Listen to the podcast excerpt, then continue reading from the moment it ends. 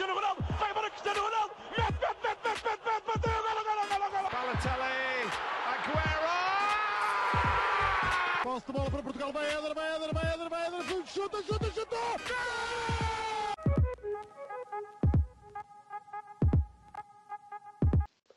Olá, sejam muito bem-vindos a mais um episódio do podcast O Spaneca. Antes de entrarmos no tema em si, queria só agradecer-vos por todos os votos para o prémio do público do Podes. As votações já terminaram e agora não há nada a fazer mais, se não esperar.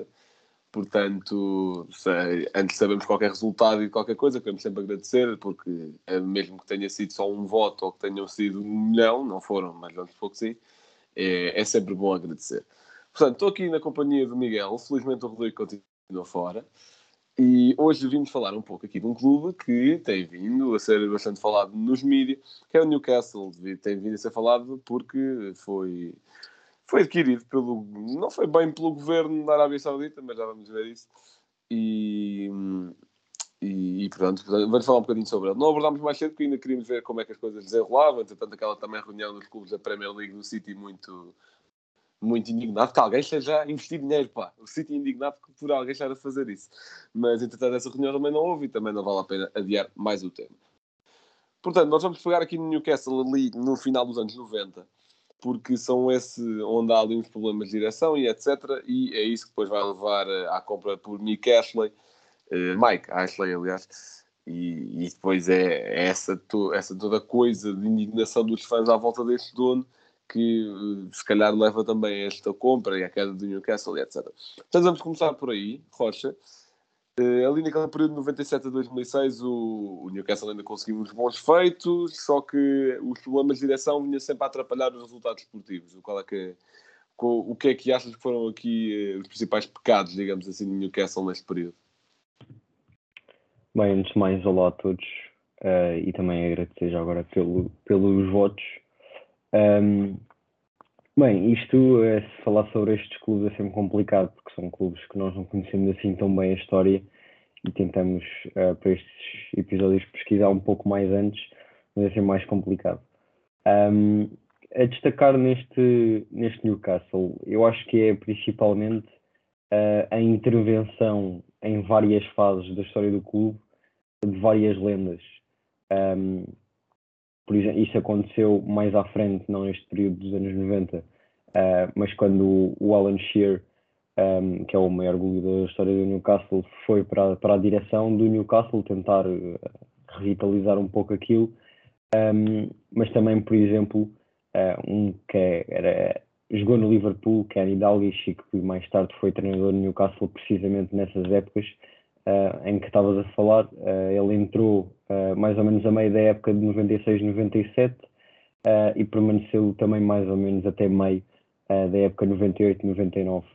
Um, eu acho que durante estas épocas é importante mais ou menos destacar, um, diria eu, a impaciência da direção Uh, pela constante mudança de treinadores. O treinador que durou mais tempo foi o Sir Bobby Robson, entre 2000 e 2004 um, e precisamente uh, foi despedido em 2003, 2004 uh, depois na época anterior ter feito, pensou com um segundo lugar ou um terceiro lugar na Premier League uh, e portanto depois de anos tão negros uh, na história do Newcastle antes desses despedir um, um, treinador como o Bobby Robson que até nesse ano tinha chegado às meias finais da Liga Europa, embora eles tenham qualificado para a Liga dos Campeões um, e tenham ficado um, pela fase de grupos e daí descido para a Liga Europa, um, é sempre estranho ver, ver essas trocas de treinadores.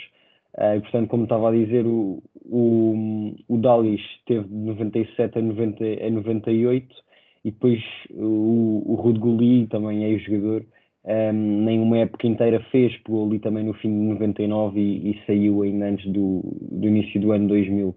Um, e portanto, eu acho que esta inconsistência uh, e impaciência por, uh, por parte da, da direção uh, foi basicamente o que impediu o Newcastle de, de sair melhor desta, deste período. Eles, recuando um pouco mais no início da década de 80, estavam na segunda divisão, depois acabaram por subir.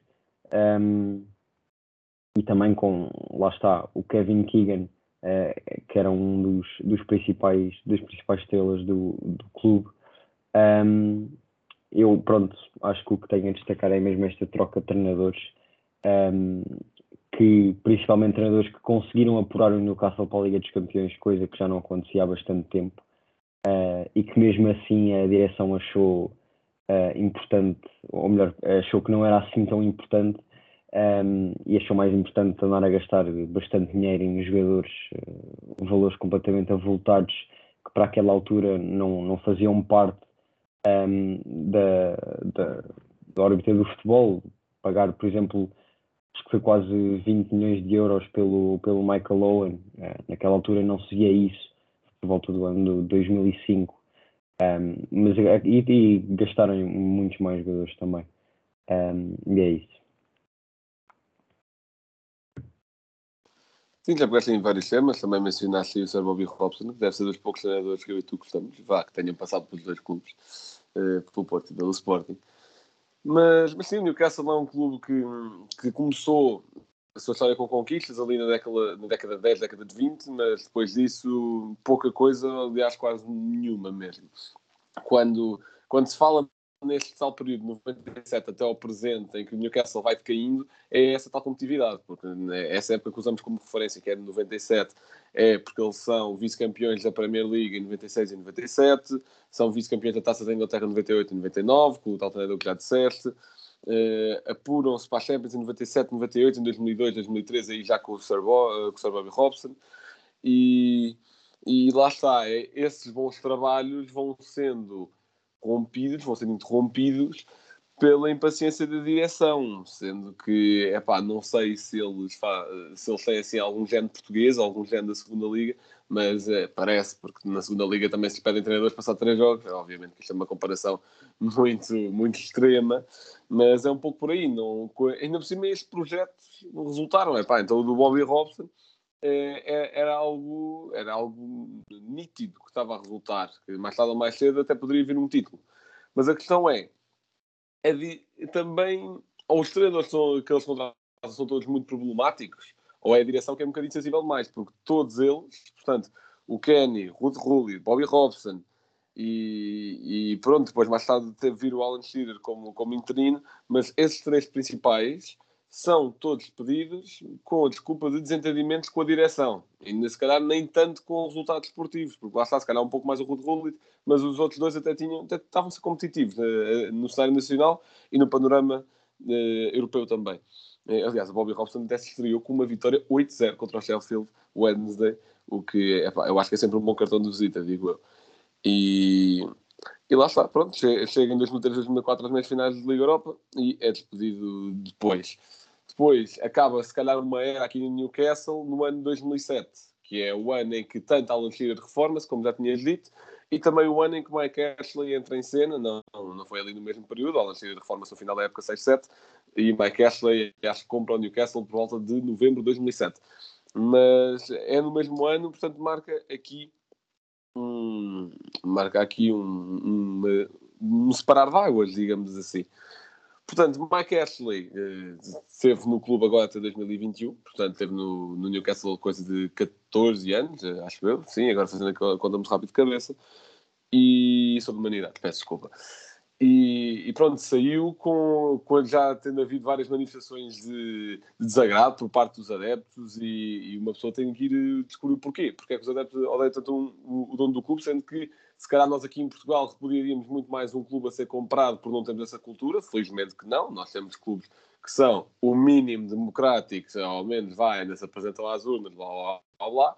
Pois, a democracia de cada um é outra coisa, mas não, não há cá clubes, em, tirando a beçado, não há cá clubes em empresa, digamos assim. Em Inglaterra é muito mais comum. Em Inglaterra, pouquíssimos são os clubes em que são os sócios a mandar. Pouquíssimos. Eh, por exemplo, a Alemanha também se assemelha um pouco a Portugal nisso, em que são os sócios a mandar. Inglaterra, não. Portanto, porquê este ódio específico? Porque Mike Ashley, tal como a maior parte dos donos, encarava o clube como uma empresa e não sentia propriamente a paixão pelo desporto. Sendo que ele até pôs o clube à venda no mínimo duas vezes de forma oficial. Depois, entretanto, se aparecesse alguma proposta, tenho a certeza que ele também aceitaria. Portanto, no dia 6 de setembro de 2008, Uh, anunciou que pôs o clube à venda porque e depois ele disse que ah, eu, eu, arrumei a casa, agora o próximo que vier vai, vai trazer algo muito bom, mas epá, se tivesse arrumado tão bem a casa, o que é que pusesse o clube à venda, não é? Não, não, não é assim. Depois, em dezembro do mesmo ano, ele diz que, surpresa, não arranja comprador, porque, para além da tal questão financeira, o Newcastle também estava mal desportivamente. Em 2009, até acaba mesmo por ser rebaixado com o Shearer como treinador interino, mas o Shearer também só entra à meia da época. Não, até foi assim numa tentativa de desespero para salvar. E o Leicester eh, desta divisão após perder 1 a 0 com o Aston Villa na última jornada. Foi a E eles nessa mais. época tiveram cinco Diz. treinadores. Cinco treinadores nessa época. Epá, Sporting 19-20 vibes, bom. E depois dessa tal divisão, o clube foi outra vez posto à venda. eh, e aqui o Mike Ashley já não pôs paninhos quentes, não disse que o próximo vai estar bom. Ele disse, e passa a citar, eh, te- tem, tem sido algo catastrófico para todos. Eu perdi o meu dinheiro e fiz decisões terríveis. Agora eu quero vendê-lo logo que conseguir. Portanto, isto é algo sempre muito bom para aumentar a moral dos adeptos, acho eu. E depois, a a 27 de outubro de 2009, Ashley volta a anunciar que ninguém quer comprar aquilo. Portanto, eh, ele vai, eh, ele fica, ele fica lá, não é? E o clube alegou que Ashley, apesar dessa tentativa de vender, ia continuar a investir dinheiro na redução da dívida do clube, eh, que tinha as melhores intenções para o clube, mas, entretanto, o Ashley também cortou um bocadinho eh, o investimento, porque, tal como ele disse, estava a perder dinheiro. E, e pronto, o que é que achas destas decisões do Mike Ashley antes de passarmos àquela última boa competitiva época que foi a de 11-12? Bem, ehm, sobre o Mike Ashley, eh, isto. Primeiro, antes, antes disso, dizer que antes do Mike Ashley comprar o, Newcastle, ehm, o Newcastle estava com uma dívida de cerca de 100 milhões de libras. E, portanto, acho que mais ou menos o que ele fez foi comprar o Newcastle por 134 milhões de libras e tentar ir abatendo a dívida ao longo dos anos. E essa foi sempre a justificação que ele deu, que estava a conseguir abater a dívida e não sei o quê e que isso é que era o importante, mas eh, a questão eh, dos adeptos o criticarem tanto é que ele, desde sempre, ehm, quase que usou o Newcastle, ehm, e depois falaremos disso mais à frente, que é o que acontece também agora com estes novos compradores, que é usar o futebol como uma montra. E o Mike Ashley, neste caso, usou o Newcastle como uma montra para as suas empresas, eh, neste caso em específico a Sports Direct, Uh, o estádio estava repleto de, de anúncios dessa, da empresa dele um, e era para isso que ele, que ele usava o clube, ou pelo menos era essa um, a impressão que os adeptos tinham dele, que ele estava ali primeiro para fazer dinheiro, embora não, não o tenha feito muito, um, e depois para tirar um, proveito próprio, uh, porque lá está, ele até pode dizer que estava a perder dinheiro com o clube, mas se calhar com o a quantidade de publicidade que fazia às suas marcas, se calhar por fora estava a fazer muito mais do que estava a perder no clube. Um, portanto, acaba por ser um pouco estranho. Um, mas uh, nessas épocas, uh, lá está o Newcastle uh, desceu para o, para o Championship, depois em 2009-2010 venceu o Championship, ficou em primeiro lugar, um, e nessa época estavas a falar que acaba por ser mesmo a melhor destes últimos anos do Newcastle, que foi um quinto lugar na Premier League. Um, depois, nas outras competições, já se ficaram um pouco mais abaixo, mas ainda assim uh, foi um Newcastle, um Newcastle bastante competitivo nessa época. Um, eles que campeão nessa época acho que foi precisamente o Manchester City. Um, e eles, pronto, uh, tinham o Papi Cissé, que era ali o, o craque da equipa, uh, e o para sempre uh, promessa do futebol Ben Arfa, nessa altura com 25 anos. Um, mas foi claramente assim a época, ou a melhor época do, do Newcastle um, nestes, nestes anos, porque depois disso foi, foi sempre a decrescer ali é verdade, acho que nunca mais voltaram a, a descer ao Championship. Um, não, ganharam, desceram em 2015, 16, acho eu, e depois ganharam em 16, 17. Um, e em 16, 17, ou melhor, em 17, 18 voltaram a subir à, à Premier League. Uh, portanto, é um Newcastle bastante mau, uh, para dizer o mínimo. Newcastle que é, que é um, obviamente, e também essa é uma das razões para as quais estes novos compradores terem optado pelo Newcastle. É um histórico do futebol inglês uh, e, portanto, um histórico do futebol inglês andar a passear pelos 16 ou mesmo a descida uh, e Championship não, não faz jus à, à história do clube. Um, e portanto, uh, na última época ficaram, ficaram num 12 lugar. Um, e a época passada já se falava desta compra, embora não, não tenha sido consumada, um, também por várias regras internacionais. Um, agora é que vai ser, e sinceramente não sei, mas já, já falamos mais disso à frente, uh, como é que vai ser uh, quando estes novos donos pegarem no clube. Muito bem, pegando aí outra vez em que já, já começaste um pouco o tema, na época do uh, 11-12, em que disseste e bem que eles acabaram na quinta posição da Premier League, garantido vaga para uh, a Liga Europa, onde jogaram com o Marítimo na época seguinte, que foi, e foi o jogo deles em casa com menos pessoas no estádio, esta malta não sabe apreciar bom futebol, e, e pronto, é destacar estes grandes craques, é essa, essa equipa histórica, histórica, da, histórica no sentido de, é daquelas de The Streets Will Never Forget, né, nesse sentido. De, é aquela equipa com Dembaba, Papi Cissé, Cabaye, Ben Afra, Tim Krul, Danny Simpson, que viria a ser campeão com o Leicester umas quatro épocas depois, umas cinco épocas depois. E, e pronto, é, é, é, uma equipa histórica nesse sentido, porque para além de ser histórica no panorama Newcastle nos últimos 20, 30 anos, é histórica porque era um futebol que a malta gostava de ver. Quem é que não se lembra daquela, daquela trivela de Papi Cissé contra o Chelsea, que é um gol fenomenal. E, e, é, e, é, algo muito bom, algo que entusiasma e algo que entusiasma os adeptos, mesmo que não seja traduzido em títulos, acho que deixa sempre, por exemplo, uma direção, neste caso, um dono, de ânimo um pouco mais leve. E, porque é o que o povo gosta, é de pão e circo, e neste caso uh, o circo estava, estava bom e estava para entreter. Quanto à compra do clube, agora em 2021, fazendo este salto temporal aqui por lá as últimas épocas do Newcastle têm sido muito de estagnação, não, não lutam por muito, acabam ali nos décimos lugares, como o Rocha já estava a dizer, e, e pronto. Foi comprado, uh, Newcastle foi comprado pelo Public Investment Fund, que é o fundo estatal administrado pelo governo da Arábia Saudita, e, e pronto, é assim, basicamente Newcastle agora não é um eh, como é que eu ia dizer, não é uma extensão do território da Arábia Saudita, não é? Porque é, é, mas é uma empresa ligada ao governo de. Isso, isso sim.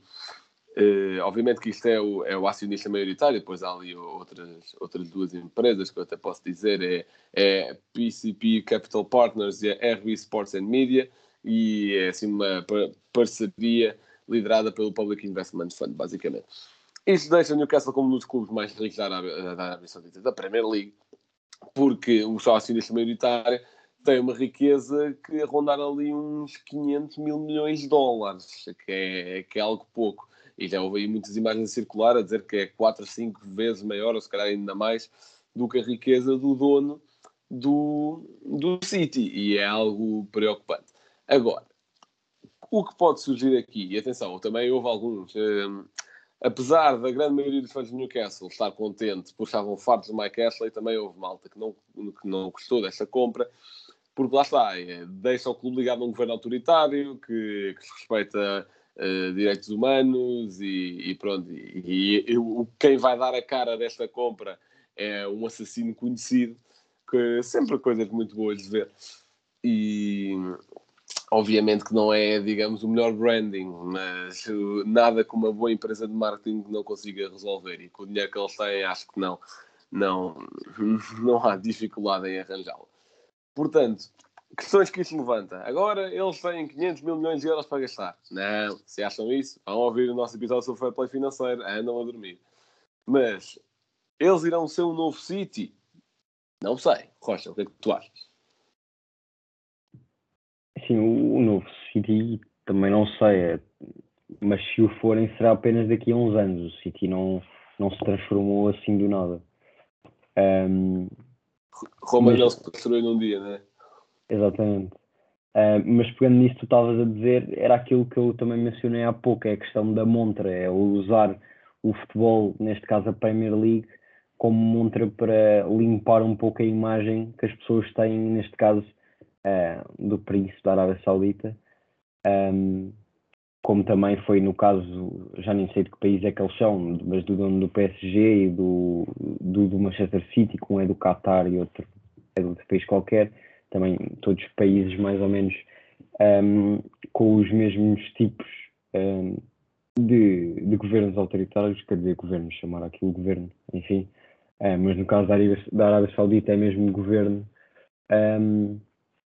Mas isto, lá está aquilo que estavas a explicar uh, de, das parcerias entre as várias empresas que vão, que vão estar a, que têm uma parte do Newcastle. Uh, é verdade, um, a Public Investment Fund uh, vai ter 80%, ou seja, ele vai ser o sócio maioritário, mas acho que uma um, das prioridades da Premier League era assegurar que não ia ser o, o príncipe da, da, Arábia Saudita ou alguém ligado à Arábia Saudita a ficar a mandar no clube, daí 10% terem ido para a PCP Capital Partners e outros 10% para a RB Sports and Media, e é uma mulher que eu agora não me lembro do nome, uh, mas que é um, a CEO da PCP Capital Partners, que vai ficar mais ou menos a mandar no clube, uh, mas de uma forma não direta, ou seja, uh, porque lá está, não é sócia maioritária.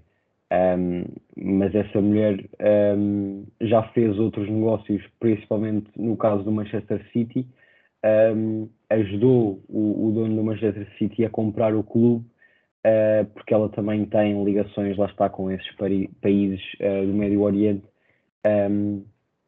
e que mais tarde, como contrapartida, uh, o CEO do, do Manchester City acabou por pagar uma parte da, do Barclays, o banco Barclays, e impedindo que, que o governo, que, ou melhor, impedindo que o, que o banco fosse nacionalizado uh, e, portanto, meteu lá 300 milhões de, de, de, euros ou o que foi. E, portanto, foi assim a contrapartida de, dela ter ajudado uh, à compra do Manchester City. Portanto, está-se a ver o tipo de negócios que há aqui por trás. Um, ehm, vamos ver, lá está, como estavas a dizer, uh, o Manchester City reclamar por alguém pôr dinheiro num clube é no mínimo irónico. Um, mas vamos ver o que é que sai daqui. Como tu disseste, eles não têm uh, eh, 500 mil milhões de euros para, pôr, para comprar os jogadores. Agora, que a fortuna é enorme, é, um, e cada ano é obviamente certo que eles vão, um, vão aproveitar o, o, máximo do o máximo que puderem nessa fortuna, se puderem gastar um, 100 milhões por cada jogador em cada época vão fazê-lo um, obviamente que já se fala em todo o tipo de craques para irem para o, para o Newcastle. Os últimos que vi, acho que até era o Declan Rice do West Ham e o, e o Jude Bellingham. Um, até porque, embora no sentido de idealizar faria sentido eles, por exemplo, quererem trazer Messi e Ronaldo para eles jogarem juntos. Um, sinceramente, acho que o Newcastle está a fazer algo uh, como o Manchester City também acabou por fazer, que é planear um pouco mais o futuro e, portanto, lá está, trazer jovens como o Rice, o Bellingham, um, também, obviamente, já se falou em Mbappé e Haaland, uh, mas veremos é o que é que eles fazem no mercado de verão e aí sim vamos poder dizer que tipo de equipa é que eles vão construir. Sim, já falou um pouco de toda a gente e, e, e peço desculpa, tal como disse há bocado, de vos os saves da FM do FM22 vai ser agora em novembro, mas não, eles não têm 6 500 mil milhões para gastar. E concordo plenamente com o Rocha. Eu acho que isso vai ser uma coisa planeada ao longo de épocas. O City também só foi campeão, acho que coisa de 5, 6 anos depois da compra do clube. Acho que, acho que eles foram adquiridos ali em 2007, 2008, coisa parecida. Portanto, pronto, também, também demorou um, um pouco. Agora, se vão vir jogadores mais nome, sim. O City, passado dois anos da compra, também tinha o Robinho, já. Entretanto, Carlos Tevez também. E, e acho que sim, acho que isso vai implicar uma subida de patamar, claro. Não digo imediata, porque aliás o City já está coisa de vamos, vamos pressupor que isto foi em 2007 que foram adquiridos. Está a coisa de 14 anos a tentar fazer uma Liga dos Campeões, já bateu ali à porta, não conseguiu. Já venceu 3 ou 4 Premier League, sinceramente já não sei. Mas, portanto, o objetivo principal ainda nem está concretizado. Portanto, vamos ver como é que também corre este projeto do Newcastle. Consegue ser mais eficaz, se vão ser menos não sei, mas parece que é tudo muito à roda desta tal imagem de montra que o Rocha estava a explicar. Bem, e chegando ao fim deste episódio blanco, qual é que é o teu facto? Muito simples, o meu facto remonta à época 93-94, em que o Newcastle bateu o recorde da maior vá, da maior posição final numa tabela da Premier League por um clube que subiu divisão. Portanto, acabou em terceiro. Curiosamente, esse recorde foi igualado na época imediatamente a seguir, em 94-95, pelo Nottingham Forest, em que foram promovidos e também acabaram em terceiro. Portanto, Rocha, o teu momento cultural, por favor, diz-me que é o filme Gol.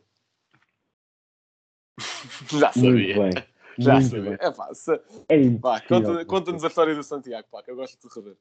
Epá, era impossível não ser. Uh, tenho a certeza que o Newcastle tem filmes muito bonitos e livros que contam toda a história do clube, mas pá, tu pensas no Newcastle, pensa- pensas no Santiago Munhas.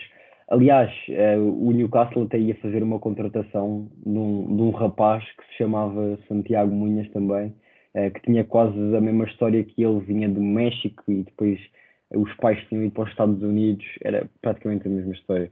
Um, mas falando Eu do acho que filme eles chegaram então. mesmo a concretizar, eu acho que eles chegaram mesmo a concretizar essa transferência, mas enquanto tu falas Sim, do sim. filme. Ah, então Ok, chegaram ok. mesmo. pronto. Mas, Então, mas vi isso então, então. então fala do filme e eu, eu vou. Eu, pronto, isto é uma trilogia, mas eh, eu vou recomendar o primeiro, porque é, é nesse, é nesse filme que ele joga no Newcastle, em que basicamente o que é que acontece? Um, é um rapaz mexicano, eh, em que a família é toda muito trabalhadora, o pai quer que ele trabalhe, não quer que ele jogue futebol, um, até que um Glenn Foy vai vê-lo a jogar, ele que era um olheiro um, e, e é jogador, acho que era jogador do Newcastle, um, mas estava a passar férias, pensou com, com a mulher eh, e vê-o a jogar e depois eh, acaba por voltar para a Inglaterra, faz uma proposta um, e ele vai contra a vontade da maior parte da família, mas lá está, acaba por vingar um, e acaba por ser uma estrela do Newcastle nesse filme. Um, e depois nos próximos também podem ver, ele acaba por ir para o Real Madrid e aparecem montes de estrelas e por isso é que também é um filme engraçado.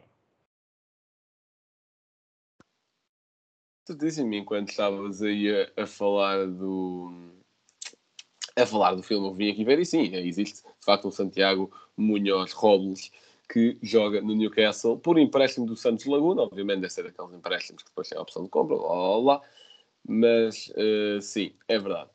Agora, eu gostaria só de mencionar, já que estamos aqui a falar sobre o filme, gostaria aqui de mencionar também uma personagem bastante importante nesse filme, que começa como um gajo horrível, mas depois acabamos até por simpatizar com ele no final da trilogia, que é o Gavin Harris, que é um gajo que é, literalmente tem a mania toda. Matador. Um matador, exato. E, mas depois acabam, acabamos por simpatizar com ele. Portanto, veja essa trilogia se ainda não viram. Não sei em que, em que rocha que, que vocês vivem, para nunca ter visto esta trilogia incrível, ou pelo menos o primeiro filme. Mas quando se pensa em Newcastle, pensa-se nisto. E, por acaso, este filme não, não foi, foi realizado um pouco antes da.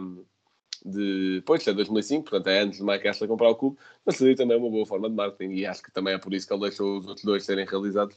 Portanto, Portanto, é isso mesmo. Muito obrigado por terem ouvido. Este episódio foi um bocadinho mais curtinho, mas não se preocupem que esta semana é Champions. Portanto, se quiserem muito ouvir mais das nossas vozes, vão ter conteúdo no Patreon sobre os jogos da Champions dos nossos clubes. Portanto, Rocha diz tens fome? Tenho muita fome. Muito. Isso mesmo. Vão lá ao, ao nosso link para se fazerem patronos. Menos estejam atentos ao- aos conteúdos gratuitos que às vezes vamos assim- assim lançando. Sigam-nos também nas redes sociais e é isso. Muito obrigado, vejam futebol e até à próxima.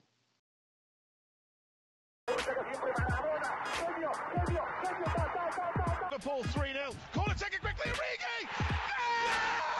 Está jogado Cristiano Ronaldo. Vai Cristiano Ronaldo. Mete, mete, mete, mete, mete, mete. Golo, golo. Balotelli. Aguero! Posse de bola para Portugal. Vai Éder, vai Éder, vai Éder, vai Éder. Chuta, chuta, chuta. Gol!